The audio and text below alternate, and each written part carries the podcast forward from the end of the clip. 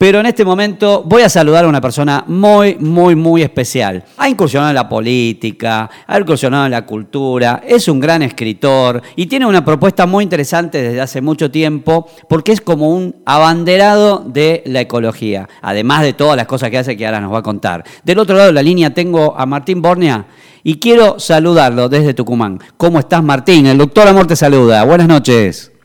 ¿Cómo estás, hermano? Bien, muy bien. ¿Vos? Muy bien, por suerte. ¿Cómo anda? ¿Bien? Bien, bien, bien, acá con frío. hace frío, bueno, acá no hace tanto. Eh, Martín, eh, hace un tiempo atrás vos tenías una, habías hecho una convocatoria muy interesante, que era, eh, si no me equivoco, era 12 cuentos por un árbol y que tenía que ver con esto. Una persona que se comprometía a, plantar un árbol, vos le regalabas tu libro de cuentos. ¿Todavía está vigente eso? ¿Le seguís regalando árboles o ya pasó eso? No, no, está, está, estamos, estamos a full. Estamos llegando a los 10.000 árboles, ya ah, 10.000 descargas del libro. Bueno, pero contá cómo, cómo sería el, proceso para que la, gente se interese también. Muy sencillo, entran a 12, en Instagram, a 12, ponen 12 cuentos por un árbol y lo direcciona automáticamente a mi perfil. Eh, de ahí del perfil pueden bajar el libro y es solamente una cuestión de palabras. Se comprometen a, a plantar un árbol y pueden bajar gratis el libro desde el perfil de Instagram. Bueno, nosotros vivimos en una provincia que tiene mucho, mucho verde y, por la, la, fisonomía que tiene las áreas rurales y todo, como que es fácil para una persona de, del interior, del Tucumán y de muchas provincias del interior, plantar un árbol en el fondo de su casa o en el barrio y todo, porque hay mucho verde. ¿Qué pasa con la gente de las ciudades? ¿A dónde va a parar ese árbol? ¿Dónde, ¿Cómo hacen para, para en general poder plantar un árbol? Estamos, estamos trabajando en algunas alternativas en la ciudad Lamentablemente la pandemia esta no, nos frenó bastante. Eh, teníamos planificada una, una, plantación de 200 especies autóctonas en la ribera del riachuelo. Ah, mira. Eh, y bueno, lamentablemente esto está, está frenado, pero está en carpeta, está listo para, para salir. En cuanto salgamos, yo creo que va, va, a faltar muy poco para que salgamos de esto y ahí ya se va a empezar a normalizar todo no solamente este proyecto, sino los proyectos de cada uno, ¿no? Las cuestiones que cada uno ha dejado pendiente durante, durante este plazo.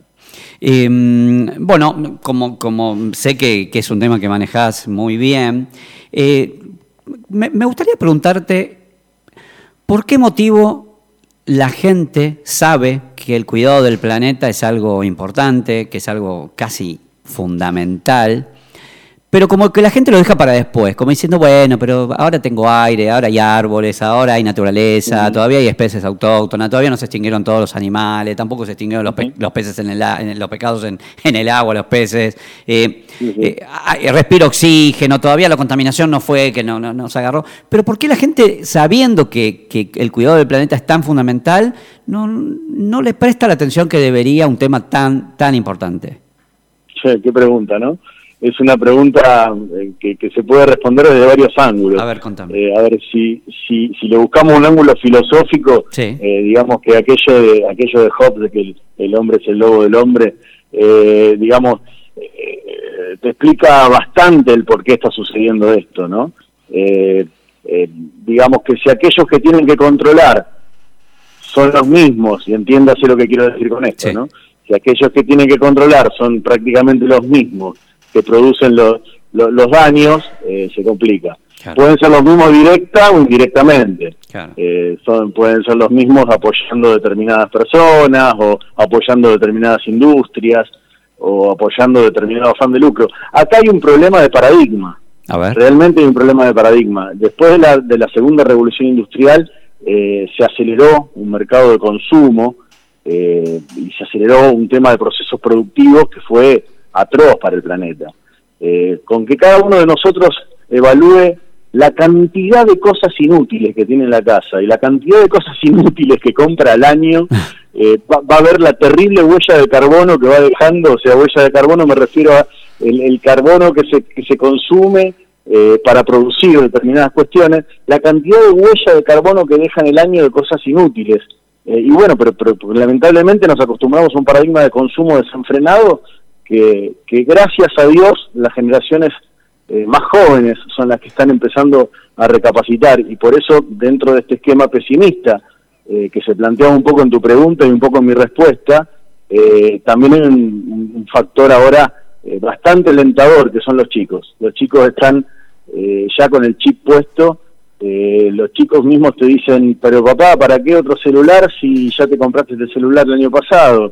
¿Por qué correr atrás de un modelo nuevo? ¿Por qué correr atrás de cambiar el auto cada, ¿Por qué tener tanta ropa? ¿Por qué un montón de cuestiones que los chicos ya la están incorporando y eso realmente eh, puede llegar a ser frenar este paradigma de consumo que para mí es la causa principal de lo que está pasando. Eh, y es importante lo que vos decís, porque fíjate, eh, un poco lo que nos está pasando como sociedad con el tema de la pandemia y con la segunda ola, o sea, porque la gente no está entendiendo que este 2021 viene complicado o más que el año 2020, que fue tan complicado de, sobrellevar. Y tiene que ver con esto, ¿no? de que cuando algo que no tiene nada que ver con lo que puede dominar el hombre, como por ejemplo la naturaleza, porque por más que quiera, la naturaleza va a hacer lo que quiera y lo viene haciendo desde siempre, eh, algo se va de las manos como, como un virus que, que, nos encierra a todos y que nadie sabe hasta dónde va a ir, si las vacunas después, con las nuevas cepas que van viniendo, las vacunas van a servir o no van a servir, el tema de la cuarentena, cuarentena sí, cuarentena no, colegio sí, colegio no, y, y es un problema muy grave que la gente ahora está tomando conciencia y cuando dice, mira vos, por no prestarle atención tal vez a esto, por no cuidarnos en un momento, o porque realmente hagamos lo que hagamos, esto iba a pasar y no sabemos cómo manejarlo.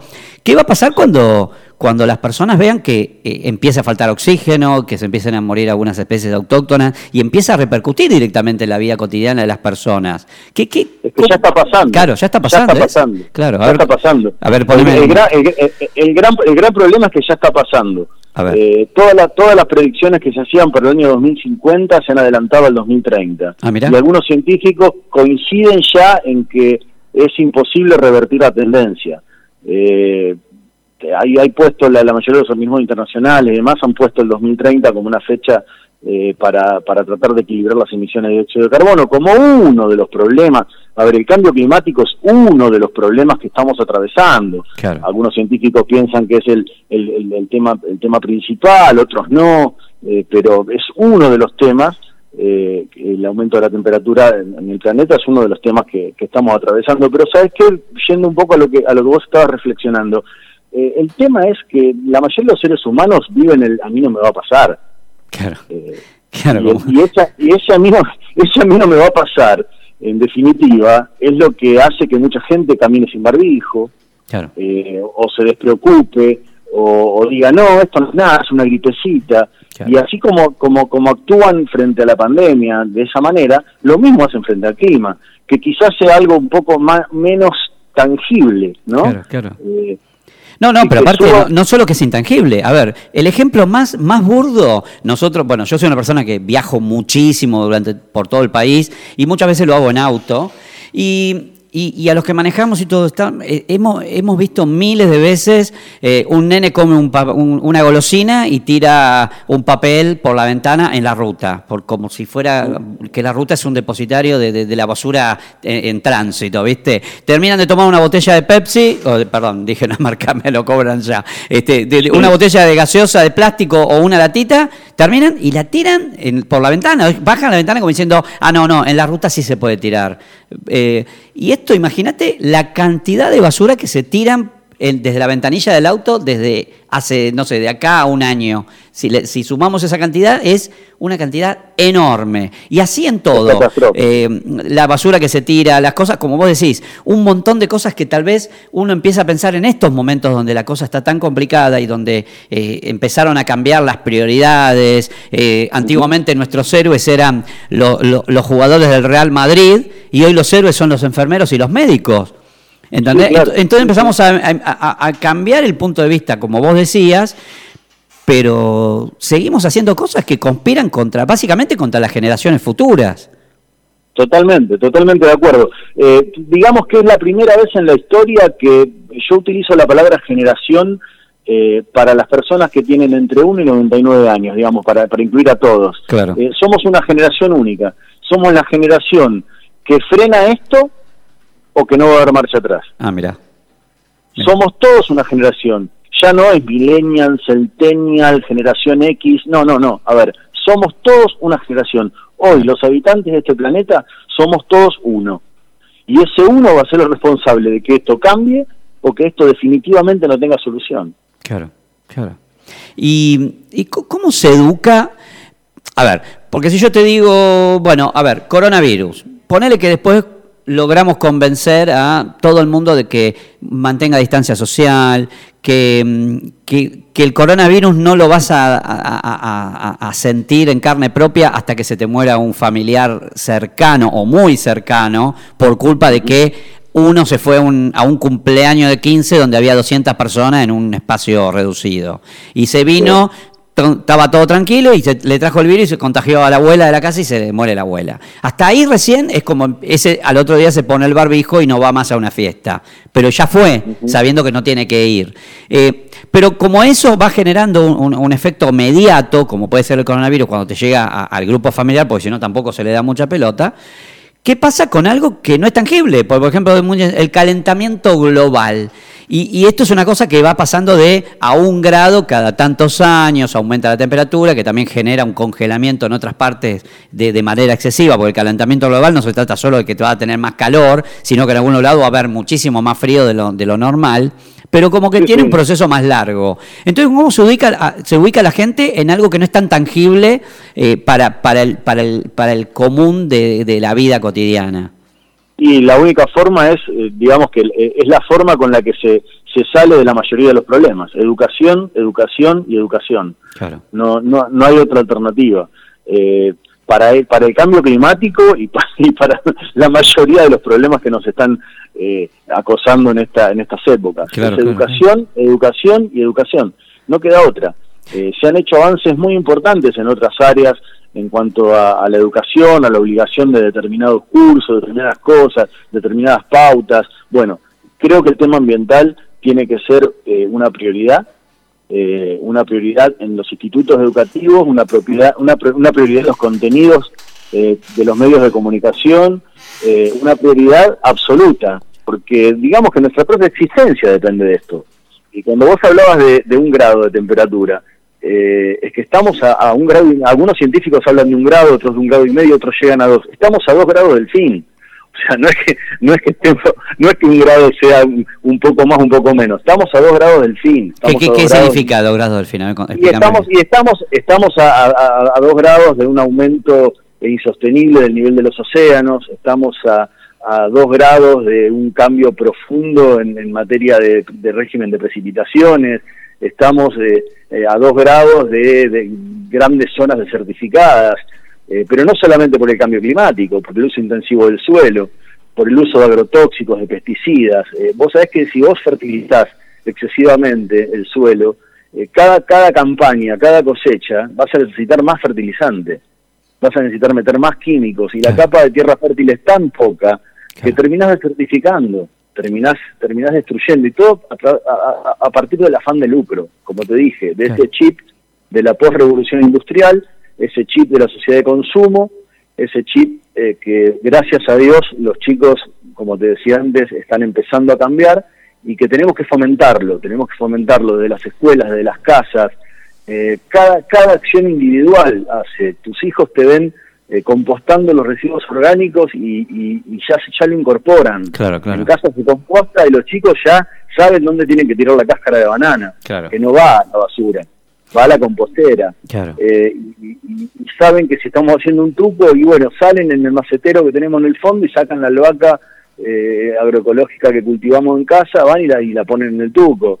Eh, y son pequeñas acciones, parecen insignificantes, pero hacen un montón a, crear conciencia. Claro. Tenemos que crear conciencia ambiental. De, de hecho, fue esta chica Greta Thunberg, de apenas 16, bueno, ahora debe tener 17 años, 18, no me acuerdo cuánto, pero por ahí va, que con 16 años y a través de las redes sociales un día te paralizó toda Europa y varias partes de, algunas ciudades del mundo que eh, luchando por la ecología, o sea, parándose de mano delante de un montón de líderes de todo el mundo y le dijo las cosas que le tenía que decir desde Trump hasta Xi Jinping, al que se le ocurra, diciéndoles que los jóvenes eh, necesitaban que, los, los, que eran, los que son adultos, los que somos adultos hoy, se pongan las pilas con este tema porque no le están dejando buenas perspectivas para, para la gente del futuro. Porque, vos imagínate esto, aparte de esto que está pasando con el calentamiento, global, la contaminación, el, crecimiento del nivel del mar, eh, la zona desertificada, los bosques que se siguen talando como si fuera que no le importa nada a nadie. la eh, superpoblación. ¿Qué va a pasar si encima el virus este llegó para quedarse y habita la Tierra 30 años, mutando todos los años y, no, y nos condiciona la vida.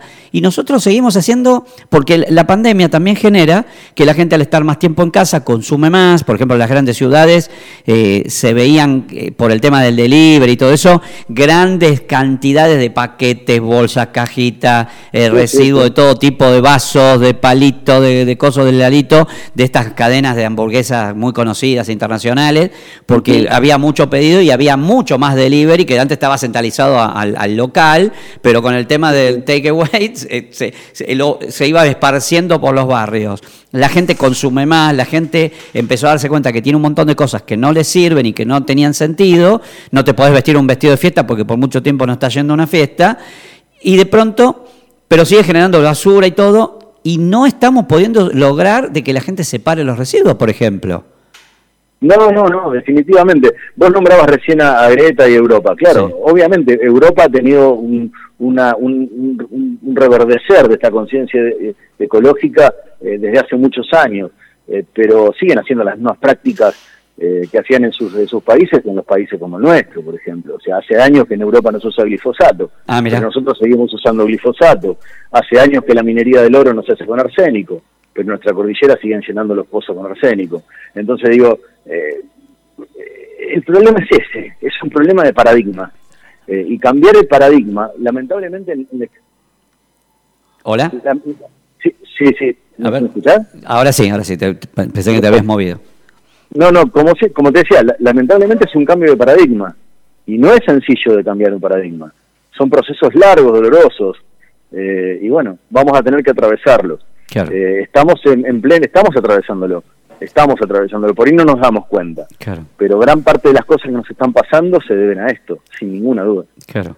A, veces siento como que, bueno, pasa también como, eh, al principio del programa hablábamos con un especialista que, estaba, que era de, participación ciudadana y hablaba del tema de eh, reeducar a, las personas que fueron criadas bajo una cultura machista y patriarcal con el tema de violencia de género, paridad de género, etcétera. Pero siempre pasa lo mismo. Siempre veo que hay como una generación que está tratando de cambiar las cosas y otra generación como que le nefrega todo, ¿viste? Como que le importa un pedo todo. Y, y, es como cagarse un poco en esas generaciones venideras. Y, me imagino la bronca que deben tener esos adolescentes cuando están muy enojados y lo, lo, lo, entendés mucho en las redes sociales, ¿no? Como que esa generación Z que está tan involucrada y que aparentemente no, pero el papá está, el papá de cuarenta y pico, cincuenta años, eh, tira, no sé, un, residuo que no va en otro lugar que no va, y el pibe va y se lo saca a la basura y lo pone en otra bolsa de color verde, porque dice, no, papá, hay que separar, y esto y lo otro, y el padre dice, no, no me rompa las pelotas y todo, y sin embargo hay como, como una reacción de, enojo de ese chico que dice, disculpame papá, pero, o sea, vos ya te vas del planeta, pero yo todavía tengo que seguir, y después van a ir mis hijos, mis nietos, y qué mundo le estamos dejando para esa gente.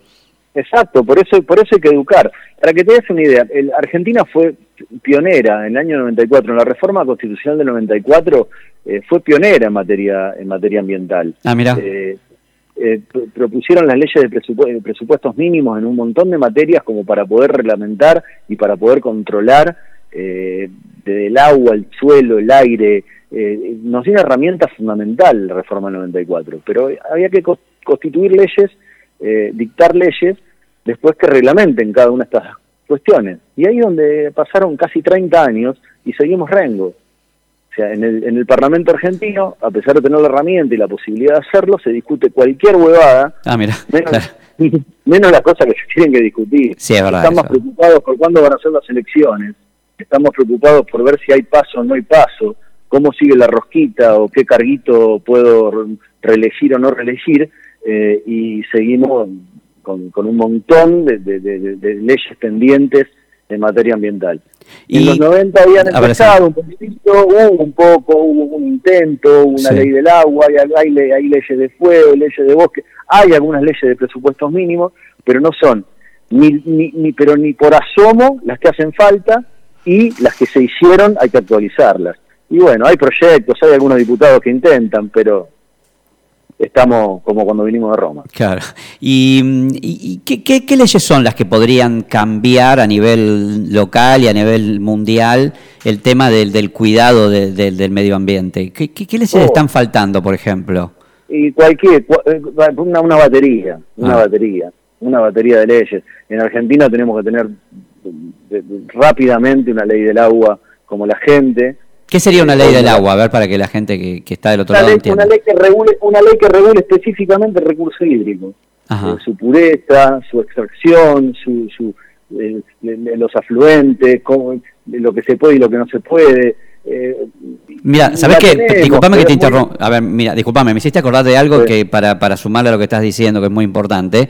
Yo me acuerdo que eh, creo que era el sindicato de, de, los encargados de edificios de, de, allá de Capital Federal, que después, bueno, obviamente que tiene representación en todo el país, habían tirado una, una idea muy interesante de algo muy de uso común para los que venimos de una ciudad muy grande, llena de edificios, etcétera, que es cuando el portero sale a baldear la vereda con la manguera que abre el chorro y le da para adelante y, y, se queda hablando con el, con el policía de la esquina, con el barrendero, con la vecina, y sigue el agua tirando litros y litros, litros de agua, cuando en partes de a, menos de 800 kilómetros de, una ciudad como Buenos Aires hay gente que no tiene agua directamente, ¿no? En Tucumán pasa mucho eso del agua, no hay agua en algunos lugares.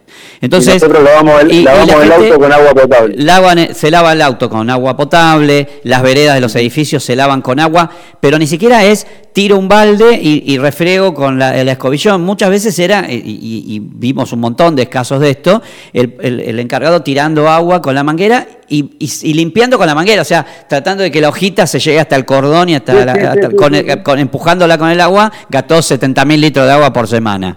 Entonces había hecho como un dispositivo que era obligatorio, se lo daban los encargados, que era como un rociador que dosificaba el agua. Entonces, cuando vos soltabas, apretabas el gatillo, salía el agua, y cuando lo soltabas, se cortaba la transmisión de agua. Entonces, vos no tenías que ir y, cortar del grifo directamente, lo cortabas desde el pico de la manguera.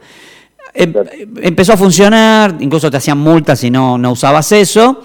Y se usó, no sé, ponele, del año 99 hasta el año 2004, 2007. Y después se terminó, como que pasó de moda. y volvimos como si hubiéramos, ahora tenemos más agua, ¿viste? Y, y, se perdió eso. Entonces, ¿cómo, cómo se rema eh, en, una sociedad que, que, vos me decís con la educación? Pero, ¿en qué colegio? Regulando. ¿Pero en qué? Regulando. Claro, claro, me parece porque la educación, o sea, todavía estamos tratando de, que a los chicos le enseñen eh, educación sexual y imagínate si también tenemos que empezar a pelear por la educación ecológica. Entonces, me parece que, llegó un momento que hay que empezar a meter multa. No, eso estamos de acuerdo, por eso por eso te puse te puse el ejemplo de Hobbes que, que planteaba una sociedad que el hombre cuanto más se lo controle mejor. No, en eso estamos de acuerdo, en eso estamos totalmente de acuerdo. Hace falta un código de edificación, sobre todo en las grandes ciudades, que contemple la reutilización de las aguas grises, los biodigestores, las terrazas verdes. Digo, eh, dejar de seguir haciendo edificios de, de, 30 pisos, de 20 pisos, eh, ir a hay que descentralizar. Por eso digo que no es una, una cuestión que hay que hacer, es una batería de cuestiones que hay que hacer. Eh, ¿Cómo puede podemos seguir tirando millones de litros de agua a la marchanta cuando ese, ese agua se puede se puede reciclar. Eh, el uso de, agua, de aguas grises para riego es algo absolutamente viable. De hecho, en cualquier vivienda, y, encima no es caro, eh, son, son dispositivos que no son caros. Eh, los biodigestores lo mismo, lo mismo, es un tratamiento previo antes de que, de que, de que se produzcan las aguas cloacales, digo, hay, hay un montón de cosas, las terrazas verdes ahorran un montón de energía, brindan oxígeno, eh, el reducir los tamaños de los edificios, hay, sobre todo en una ciudad como Buenos Aires, hay un montón de cosas para hacer, estimular la industria eh, de, las energías alternativas, eh, digo, ya no se justifica hoy con, con la, capacidad de producción que tienen las empresas automotrices, por ejemplo, que sigamos comprando coches que quemen combustibles fósiles. Ah, Tenemos que migrar hacia lo eléctrico, eh, lo que pasa es que, pero ahí juega también el mercado, porque un auto eléctrico sale un poquito más salado que un, auto a combustible. Y no, y no, debería, y no debería. Claro, ese es el problema. y no debería, y no debería. los híbridos están casi emparentados ya. Claro, pero lo que pasa es que a, las empresas de petróleos no les conviene que la gente sí, pero, claro, pero bueno, ahí volvemos al gran tema. Ahí volvemos al gran tema. ¿Qué callo pisás cuando hablas de estos temas? Claro, claro. ¿Por qué te pensás que no hay tantos candidatos que hablen de esto? No, no, me imagino que puede ser así, obvio, obvio. Em, ¿Y cómo, cómo, cómo, sería una buena educación para, para, las futuras generaciones desde la escolaridad acerca de lo que tiene que ver con el cuidado del ambiente? Mira, no soy un experto, no soy un experto en educación, eso quizá lo deberían, lo deberían, sí tengo algunas ideas de, de, lo que se le debería transmitir. A Por ejemplo. Y pues, lo mismo que uno le puede transmitir en la casa. Eh, el cuidado del ambiente empieza por, por lo cotidiano. Lo cotidiano en una, una mega ciudad no es mucho más que que compostar, que, que tratar de tener su, de, lo que decías vos, de no tirar la, la, latita por la ventana, el papel, de ser educado, de, de, utilizar los cestos, de tratar de reciclar lo que se puede reciclar, de no ser caprichoso y no pedir eh, cinco remeras eh, porque la marca y, y, esto y el otro, sino tener eh, las, las, las, cosas justas, que, que, saber que cada prenda que uno usa, que cada teléfono que uno enciende, que cada televisor que cambia genera una huella de carbono y que eso le hace mal al planeta, eh, y empezar a consumir menos, enseñarles a consumir menos. Eh, es un reprogramarlos, reprogramarlos en otra cultura. No, Es un cambio de paradigma, por eso es lo difícil de lo que estamos atravesando. Claro, es eso. como que, tan rápido. Como que estamos en un momento de la historia de la, de, la raza humana donde hay que, hay que hacer tantas cosas y todas juntas y de manera urgente que creo que no, no, no nos da. ¿Viste? Cuando no, no llega, ¿viste? cuando decís, este equipo no llega, no, no da para competir por la Copa del Mundo. Bueno, creo como que la, la, raza humana como está planteada hoy no, no le da para todos los cambios de paradigma que tiene que generar. Porque, por ejemplo, mira, y después las contradicciones, ¿no? Se suspenden en la mayoría de las grandes cadenas de supermercados las bolsas de, de nylon o de polietileno, ¿no? Pero cuando vos vas al supermercado chino, del barrio, te sigue dando bolsas de nylon. Y cuando vos vas al interior, hasta en los supermercados que en Buenos Aires no hacen entrega de bolsa de nylon, te dan bolsas de nylon, la misma cadena. Y cuando vas a los pueblos del interior del norte, del sur, del costado, donde se te mire, te siguen dando las mismas cosas. O por ejemplo... ahí es donde tiene que intervenir el Estado, ahí, ahí es donde necesitas Estado. Claro. Ahí es donde necesitas Estado presente. Es la única forma, es la única forma, porque, eh, a ver, eh, el afán de lucro y toda esta cuestión no lo vas a borrar en dos, en dos ni en dos años ni en veinte. Digo, acá donde necesitas una, una, organización que esté por encima de esto y que controle. Y la única organización que conocemos y la mejor por ahora, hasta el momento, es el Estado. Entonces digo, eh, ahí necesitas un Estado fuerte que controle. Eh, inclusive yo te diría, si, si vos lanzás un programa eh, de voluntariado, eh, voluntariado ambiental, donde, donde se inscriban, ponele adolescentes o jóvenes para controlar este tipo de cosas, te asombrarías de la cantidad que se anotaría. Te asombrarías. Entonces digo, y es una forma también de educar es una forma de educar porque los hermanos más chicos ven el hermano mayor que sale a trabajar o a hacer su trabajo de voluntariado eh, una vez por semana o lo que sea, no importa, pero bueno, es una forma de educar hacia adentro, no solamente las escuelas se educan. Eh, se educa desde los medios de comunicación, se educa desde el discurso familiar, se educa desde, desde, desde las actividades extracurriculares que un chico puede hacer, eh, qué sé yo, mis hijos, por ejemplo, van a taekwondo. El profesor de taekwondo tiene un fuerte compromiso, aparte de todo lo que es la filosofía de las artes marciales y demás, tiene un fuerte compromiso ambiental. Y cada clase que termina les tira un dato, les ah, tira una cosita. y bueno, y eso les queda a los chicos, ¿viste? Y eso les queda. Entonces, digo, hay un montón de facetas que exceden lo, lo, académico, lo curricular, digamos. Hay un montón de cosas y, que van a venir de la sociedad civil. Eh, la verdad es esa. Sí, totalmente. Eh, hay mucho como sí en el Estado. Hay mucho como sí. Eh, digo, cuando uno empieza a ver los nombres de los ministros de Ambiente, de los secretarios de Ambiente, y no estoy pegándole a ninguna bandera política, ¿eh? no, no me estoy hablando de política, estoy hablando que de todo, todo, todo el arco político. te das cuenta de que no, a ver, no tenemos gente demasiado idónea. Claro, claro, claro. Claro. Eh, tenemos directores de, directores de agroecología que no saben distinguir una lechuga de una selga. Claro. no me refiero a Nación, no me refiero específicamente a Nación porque en Nación el director de agroecología es un ingeniero agrónomo de, primer nivel. Claro, claro, claro. No, quiero que se malinterprete. Claro, como que en algún momento vos viajabas por el interior y en algunos, en unos, en algunas comunidades y todo, el cargo de la parte ecológica o el director de ecología, el secretario de medio ambiente y todo, era como un cargo que le daban a este, como dicen, bueno, ¿qué le damos? Dale, sí, dale, claro, dale, dale la Secretaría de Medio Ambiente, total, lo único que tiene que hacer es recolectar la basura, ¿viste? Una cosa así. Claro. ¿Qué le damos? ¿Qué le damos a este que nos quedó colgado? Y dale medio ambiente. Y dale medio ambiente, claro. Bueno, es por ese dale medio ambiente que el ambiente está como está, ¿no? Y, por eso sigue siendo medio, en muchos lados no ambiente. por eso muchos siguen hablando de medio ambiente, sigue siendo medio. El ambiente es uno solo, no es medio, es ambiente. Claro, claro, claro. claro, Escúchame, eh, ¿a, qué, edad empezaste a escribir? Uh, chiquito, 12, 13 años. Ah, mira. Por ahí.